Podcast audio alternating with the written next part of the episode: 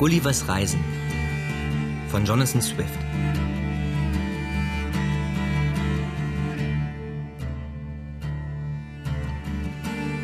Reise nach Lilliput.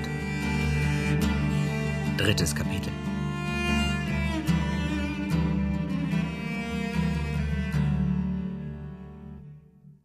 Meine Sanftmut und mein gutes Betragen hatten den Kaiser und seinen Hof sowie auch Heer und Volk im Allgemeinen so sehr gewonnen, dass ich anfing, Hoffnung zu hegen, ich würde in kurzem meine Freiheit erhalten.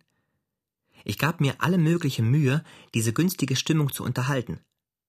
Die Eingeborenen befürchteten allmählich weniger Gefahr.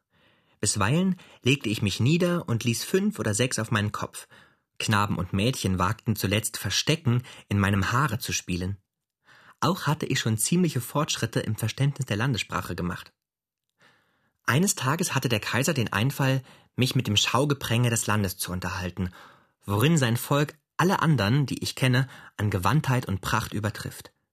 Keines gefiel mir aber so sehr wie ein Seiltanz, welcher auf einem dünnen weißen Faden ausgeführt wurde, der ungefähr vier Fuß lang, zwölf Zoll über dem Boden ausgespannt war. An dieser Unterhaltung wird nur von denjenigen mitgewirkt, welche sich um bedeutende Ämter und um die höchste Gunst bei Hofe bewerben. Von Jugend auf erlernen die Kandidaten diese Kunst, sind jedoch nicht immer von adliger Geburt oder durch Erziehung gebildet.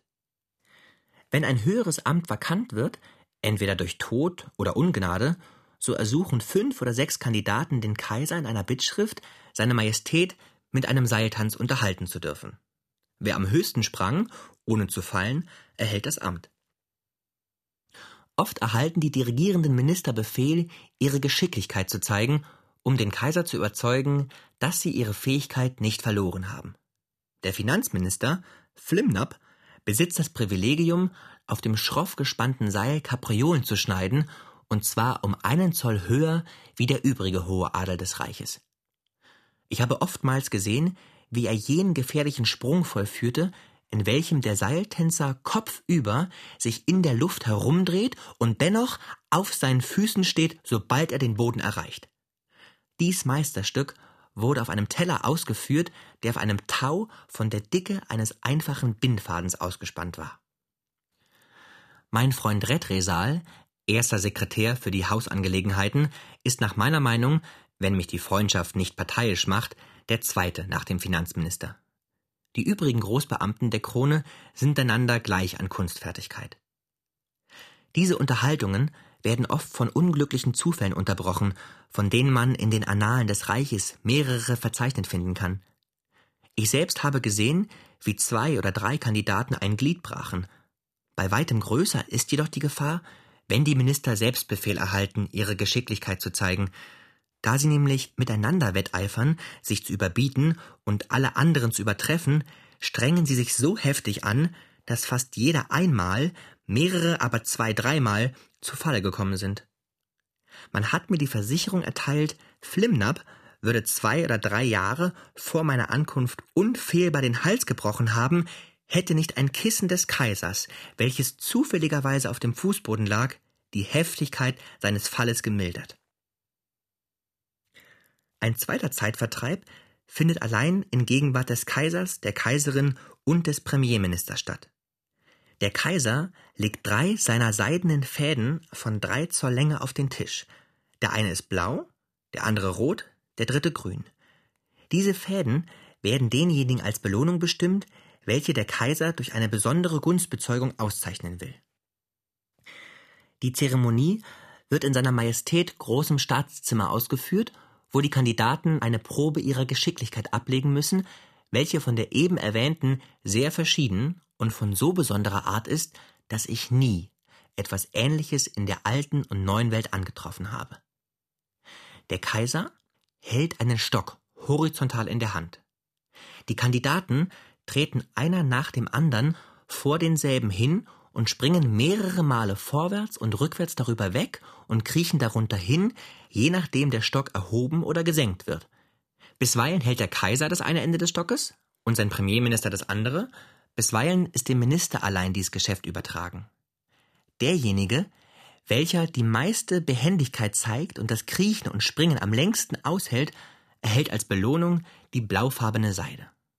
Die rote erhält derjenige, welcher zunächst kommt und alsdann wird die grüne ausgeteilt. Sie tragen sämtlich die Auszeichnung zweimal um den Bauch gewunden. Auch sieht man wenige Personen bei Hofe, die mit diesen Gürteln nicht ausgeschmückt sind.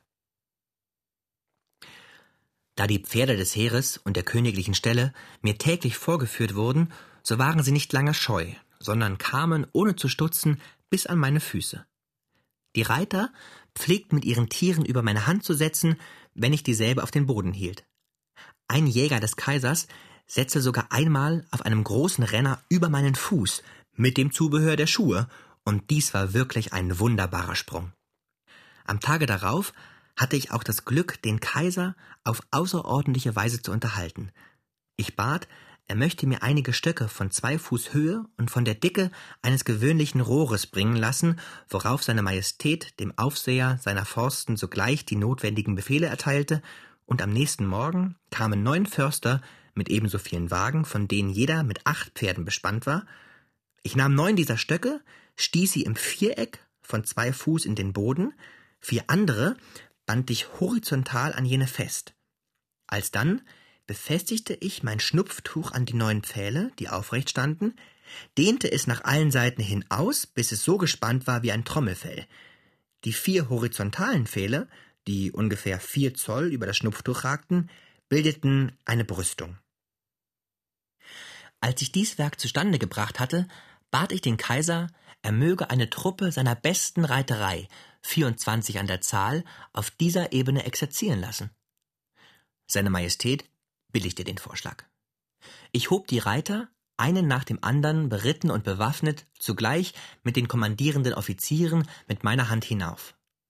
Sobald sie in Reihe und Glied aufgestellt waren, teilten sie sich in zwei Parteien, manövrierten in Scheingefechten, schossen mit stumpfen Pfeilen, zogen ihre Schwerter, flohen und verfolgten, griffen an und zogen sich zurück. Kurz, sie offenbarten die beste militärische Disziplin, die ich jemals geschaut habe. Die horizontal liegenden Stäbe verhinderten, dass sie mit ihren Pferden von der Bühne hinabfielen, und der Kaiser war über diese Unterhaltung so entzückt, dass er sie mehrere Tage lang zu wiederholen befahl, auch hatte er einmal die Gnade, sich hinaufheben zu lassen und selbst zu kommandieren.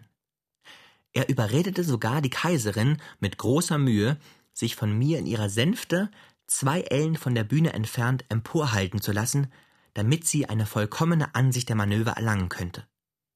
Es war mein Glück, dass kein Unfall bei dieser Unterhaltung seiner Majestät stattgefunden hat. Nur einmal schlug ein feuriges Pferd, das ein Kapitän ritt, mit den Hufen hinten aus und riss ein Loch in das Schnupftuch. Sein Fuß glitt aus und es stürzte mit seinem Reiter. Sogleich aber hob ich sie wieder auf, bedeckte das Loch mit der einen Hand und setzte die Truppen mit der anderen in derselben Weise herunter, wie ich sie hinaufgehoben hatte. Das gestürzte Pferd hatte sich den linken Hinterschenkel verrenkt, allein der Reiter war nicht beschädigt. So gut wie möglich besserte ich mein Schnupftuch wieder aus, setzte aber auf seine Haltbarkeit nicht länger Vertrauen, um aufs Neue eine so gefährliche Unternehmung zu wagen. Ungefähr zwei oder drei Tage früher war ich in Freiheit gesetzt worden. Als ich den Hof mit dem erwähnten Kunststück unterhielt, langte plötzlich ein Kurier an, um seine Majestät zu benachrichtigen, dass einer seiner Untertanen einen Fund gemacht habe. Jener war in der Gegend des Ortes, wo ich zuerst gefunden wurde, spazieren geritten und hatte eine große schwarze Substanz von sonderbarer Form auf dem Boden erblickt. Sie streckte ihre Ränder bis zum Umfange des Schlafzimmers seiner Majestät und zwar in der Runde aus und erhob sich in der Mitte bis zu einer Manneslänge. Es sei kein lebendes Geschöpf, wie man zuerst befürchtete, so lautete der Bericht, sondern sei bewegungslos auf dem Grase ausgestreckt gewesen. Mehrere seien einige Male herumgegangen, dann einander auf die Schultern gestiegen, um auf den Gipfel zu gelangen. Sie fanden denselben flach und eben und bemerkten durch Stampfen, die Substanz sei inwendig hohl. Dann hatten sie die untertänigste Meinung gehegt, dies werde wohl etwas sein, welches dem Bergmenschen angehöre. Wenn seine Majestät befehle, würden sie es mit fünf Pferden herbeischaffen. Ich verstand sogleich, was sie bezeichnen wollten, und freute mich im Herzen, diese Nachricht zu erhalten. Als ich nämlich nach meinem Schiffbruch zuerst das Land erreichte, war ich so verwirrt, dass mein Hut mir vom Kopfe fiel, bevor ich den Ort, wo ich einschlief, erreichte.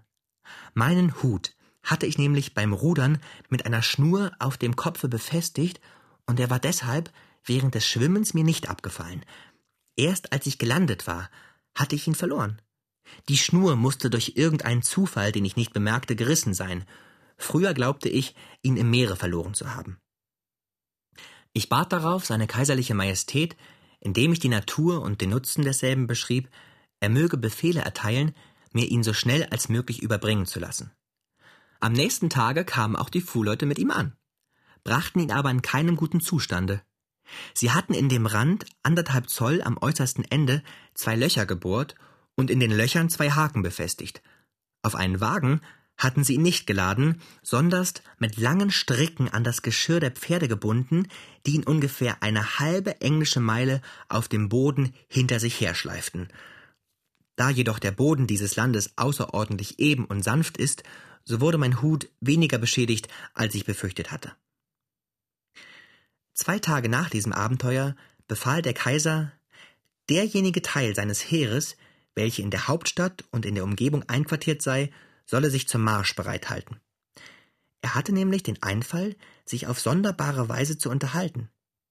Er wünschte, ich möchte mich wie ein Koloss aufstellen, indem ich die Beine so weit wie möglich auseinanderspreizte.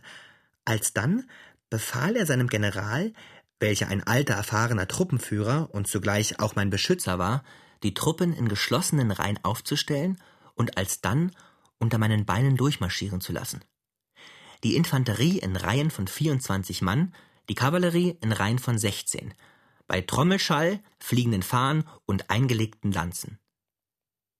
Dies Korps bestand aus 3000 Mann Infanterie und 1000 Mann Kavallerie.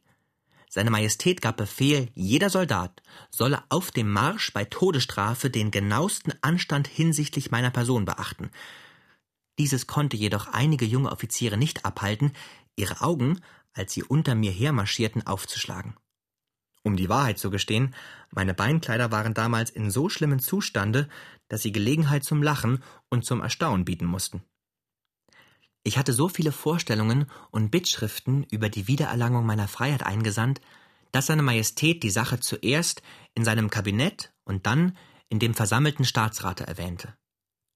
Dort fand durchaus kein Widerstand statt.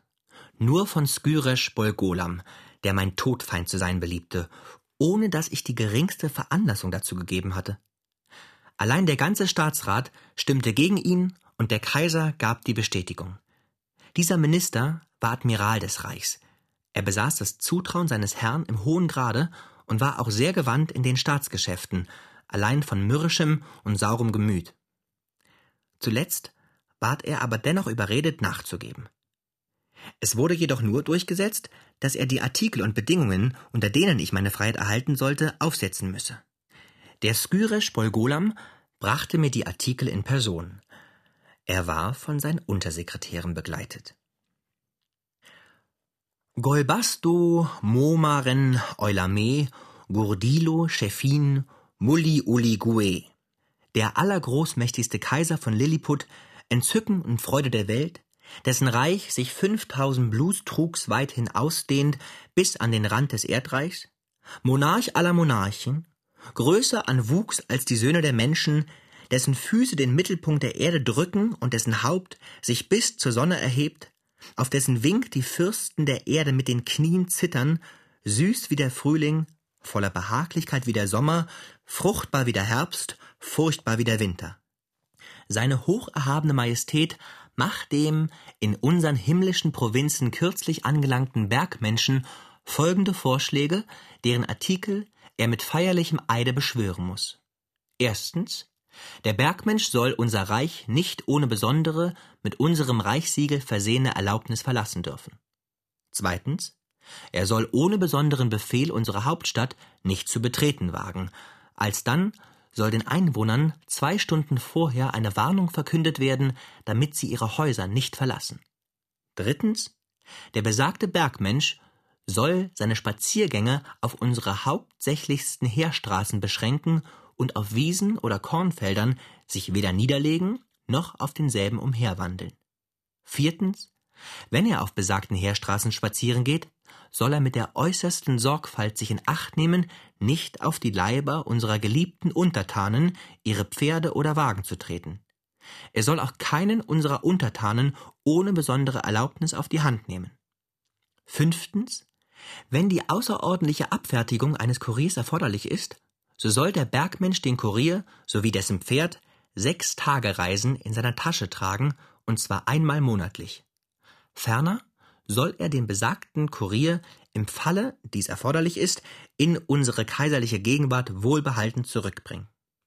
Sechstens, er soll unser Verbündeter gegen unseren Feind auf der Insel Bleifusen sein und alles aufwenden, die Flotte derselben zu zerstören, welche jetzt einen Angriff auf unsere Besitzungen vorbereiten.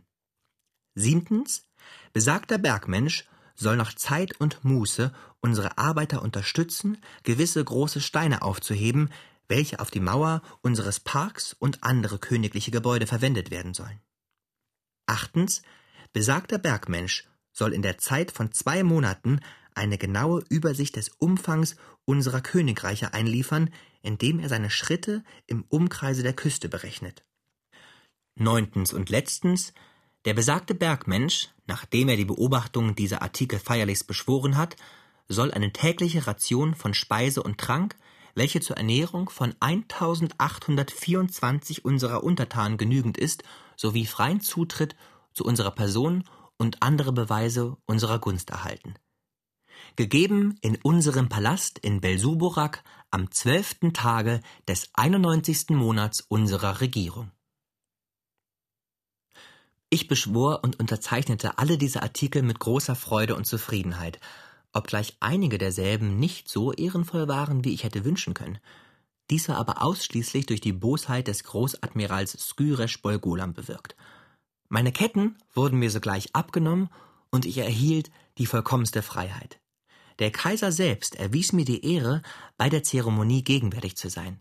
Ich gab ihm meine Dankbarkeit dadurch zu erkennen, dass ich mich ihm zu Füßen warf.